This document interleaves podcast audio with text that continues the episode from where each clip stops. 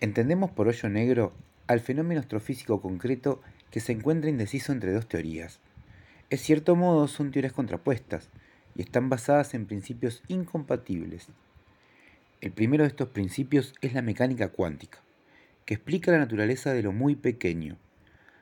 En eso predomina el caos y admite además la evolución temporal.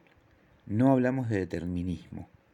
El segundo principio, la relatividad general, en la cual explicamos la naturaleza de lo que es muy pesado y que afirma en todo momento que se puede saber con exactitud dónde está un cuerpo.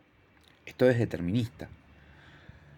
Ambas teorías están experimentalmente confirmadas, pero al intentar explicar la naturaleza de un agujero negro, es necesario discernir si se aplica la cuántica por ser algo muy pequeño o la relatividad por ser algo tan pesado. Está claro que hasta que no se disponga de una física más avanzada, no se conseguirá explicar realmente la naturaleza del fenómeno del hoyo negro.